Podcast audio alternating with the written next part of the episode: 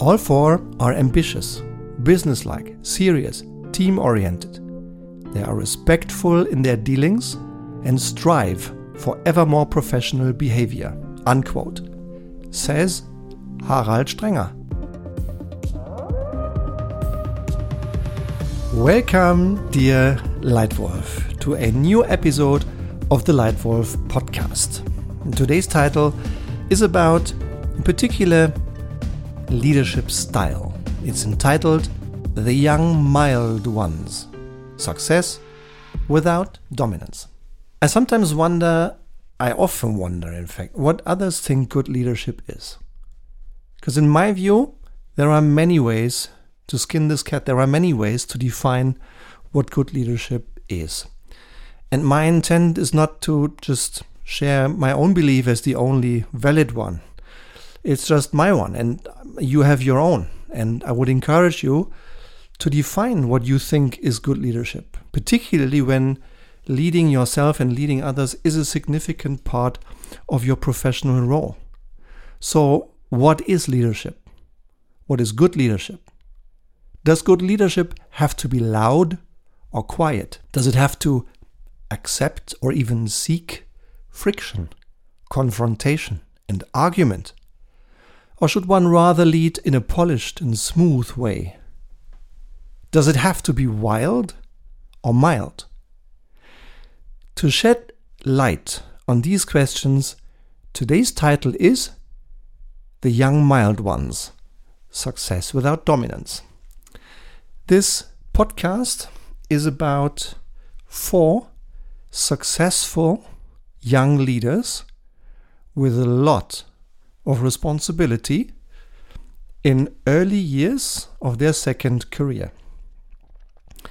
This podcast is inspired by an interview in a professional sports magazine called Kicker from February 2022, published under the title The Young Mild Ones. And even if sports is of zero interest to you, which I can full heartedly understand, even if you have completely different areas of interest. I am optimistic and hopeful that this podcast will also give you a few impulses and insights and maybe little nuggets to reflect about in terms of what you define as good leadership. One of the things I occasionally get invited to do is giving keynote speeches. Yeah, I have four particular uh, passion themes that I'd like to share and engage around, and one of them is change. The title of my keynote is My Father, My Sons How to Love Change. It's based on the insight that quite a number of people in quite a number of occasions don't really love change. They don't really like to embrace it full heartedly. They prefer to preserve the status quo. And I've chosen the title because I remember my father, I remember the life he had, and I can see the life of my two boys, right now 16 and 22. And if I contrast those two lives, my father's life and my son's life, I time and time again get reminded of the change and what it does to us. And I also get reminded of one of the changes that I'm focusing on with my two companies, with my uh, 13 people in my own company, with the team that is working day in, day out to make a vision come true. The vision of our company is everyone leads well and is well led. That's what we are working for. Because once this is a reality, the world will be a better place.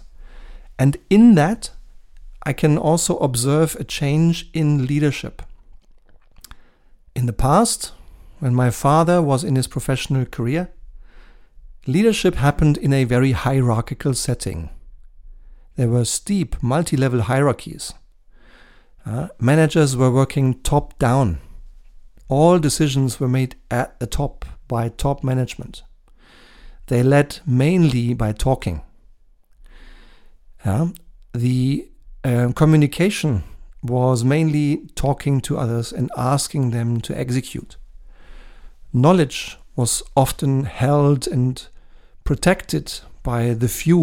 It was kind of a, a privilege to have the knowledge. And the attitude was a vertical one, top down. I think that old fashioned leadership understanding has undergone massive change in the last three to four decades and still is. I think also leadership culture is rapidly transforming as we speak. I think nowadays leadership is no longer all decisions at the top. Yeah? It's much more helping others take good decisions. Uh, it's not the most senior people taking all decisions, but more often the people with the best expertise, often the youngest in the organization, or the ones with the biggest client contact, who are empowered to take the good decisions. Communication is no longer just talking, it's much more asking questions and listening really well. And knowledge is not there to be protected by the, the knowledgeable few at the top. It is there to be shared with the many who need it to run the business fast and well. And the attitude is no longer to just serve the king at the top, but to serve and lead on eye level, no matter whether you are the intern on day one or the CEO running the global business.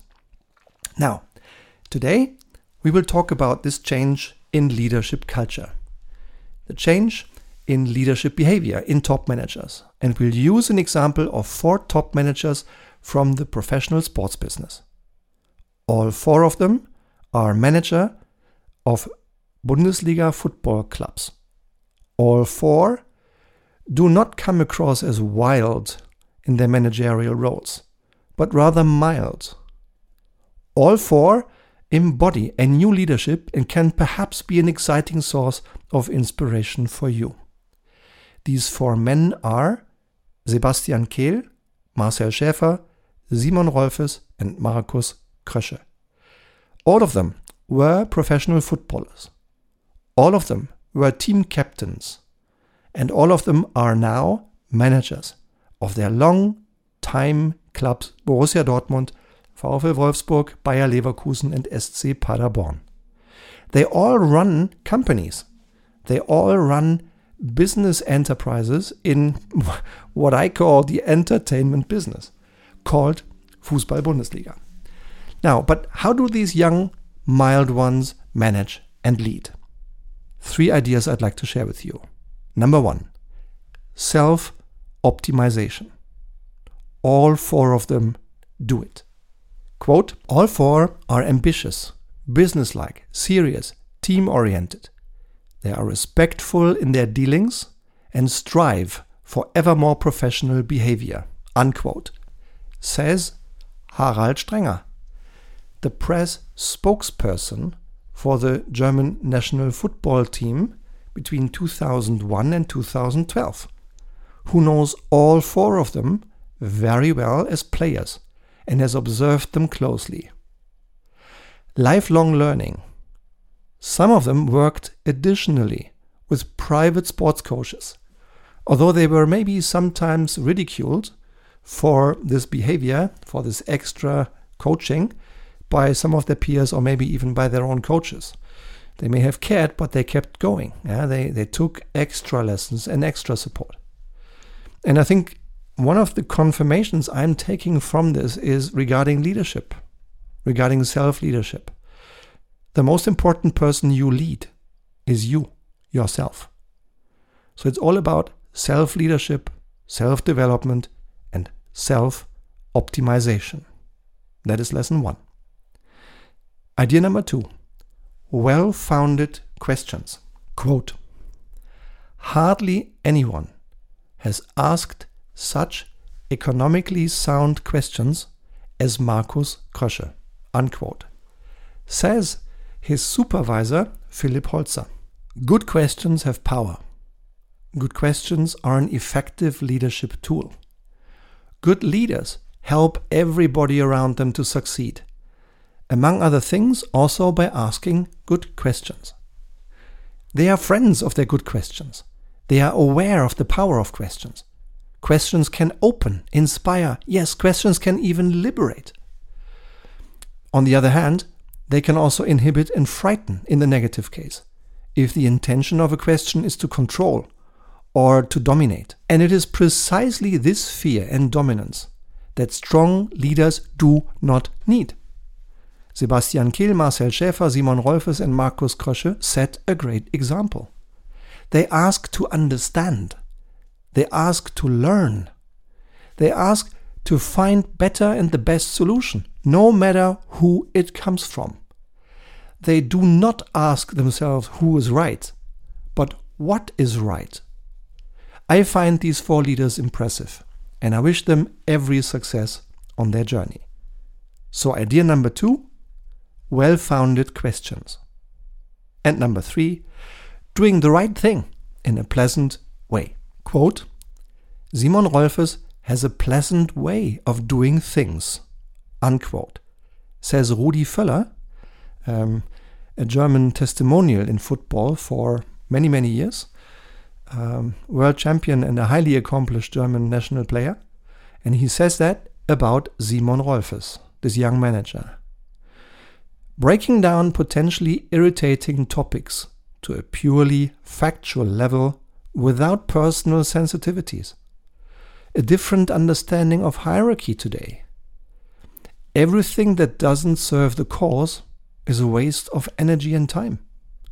And just because the king has said the world is flat, everybody else doesn't necessarily agree, but they speak up and discuss and convince the king that no, the world is not flat, the world is round right? So people speak up. Huh? Um, and that sometimes creates conflict. But apparently, one of the things these four top leaders have in common is that they do the right thing, they have the right conflict, but they do it in a pleasant way. Huh? And they don't shy away from having these conflicts. Let me quote Sebastian Kehl again. Internally, in the interest of the club, sometimes sparks fly around, but not in public. Unquote. Yeah? Or a quote that is related to great team spirit and great team effectiveness from Simon Rolfes. Quote Clubs have become so big. It's about the interaction of so many experts that a one man show would be neither appropriate nor effective. Unquote. I think what Simon Rolfes is just nailing is the size, the importance, and the implications of complexity. Our world today is so complex. It gives us so much information. It offers so many options, but in so little time. This complexity is impossible to manage for any single human being. It needs strong teams. And one of the things these four professionals have learned in the first career they ran is to be a great team player. Yeah? So doing the right thing in a pleasant way is one of the things they just do well. And this quote from, from Mr. Rolfes leads to an analogy, to a parallel to one of my own preferred, most favorite leadership concepts, which um, is just important to me when I'm I'm running companies, when I'm running teams. I'm, I'm running two companies right now. I call it the line of one. The line of one means that internally we discuss. Internally we have conflicts if we simply disagree on something that matters. So we have discussions, but not with the intent to dominate each other, not with the intent to show who is smarter, because clients don't care. Consumers don't give a damn who owns the idea. They just want the best idea for a good price. So it's all about having good debates, finding the best solution, and then, once the meeting is over, once the decision is taken, towards anybody outside the team to be a line of one to sing the same song, to be inseparably aligned, no matter who is asking any single one member of that team. Yeah? And I think it comes from the the third thing that I'm, I've taken from these these four top leaders doing the right thing in a pleasant way. So, in summary, how do the young mild lead? One, self optimization. Two, well founded questions. Three, doing the right thing in a pleasant way. By the way, if you also want to train how to understand these three topics of self leadership, self optimization, well founded questions, doing the right thing in a pleasant way, if you want to practice them and consistently do them right, time and time again, if you want to use my very best management and leadership tools for an entire year, then feel free to have a look at the Leitwolf Academy. In the Leitwolf Academy, you will experience the six crucial leadership topics that leaders need to master for an entire year without any limitation, wherever you are on the planet, however frequently you want to see the content, the videos, the books, the tools, the tasks, if you want the certificate at the end of the program, plus six times a year in a live group coaching session with me. I would be more than happy to welcome you as a new member of the Leitwolf Academy. And if interesting to you, please have a look at the show notes in the podcast description below. And if you just want to get more tips on good leadership and on sound strategy, then please subscribe to this Leitwolf podcast. New content is published here each and every week. And if you'd like to do me a little favor, which I'd really appreciate, then please take one minute. Sit down right after this podcast and give me one sentence of your written feedback in your podcast app. Yeah? just one sentence of your feedback in your podcast app that would do me a big favor and in fact would help me a lot. Yeah. So for today, I hope you've enjoyed it. I hope you found this a useful investment of your time. I'm glad you were here. I appreciate your time. I wish you a great time until we meet next time. And I already now look forward to welcoming you again, hopefully very soon, here in the Leitwolf podcast. Thank you very much.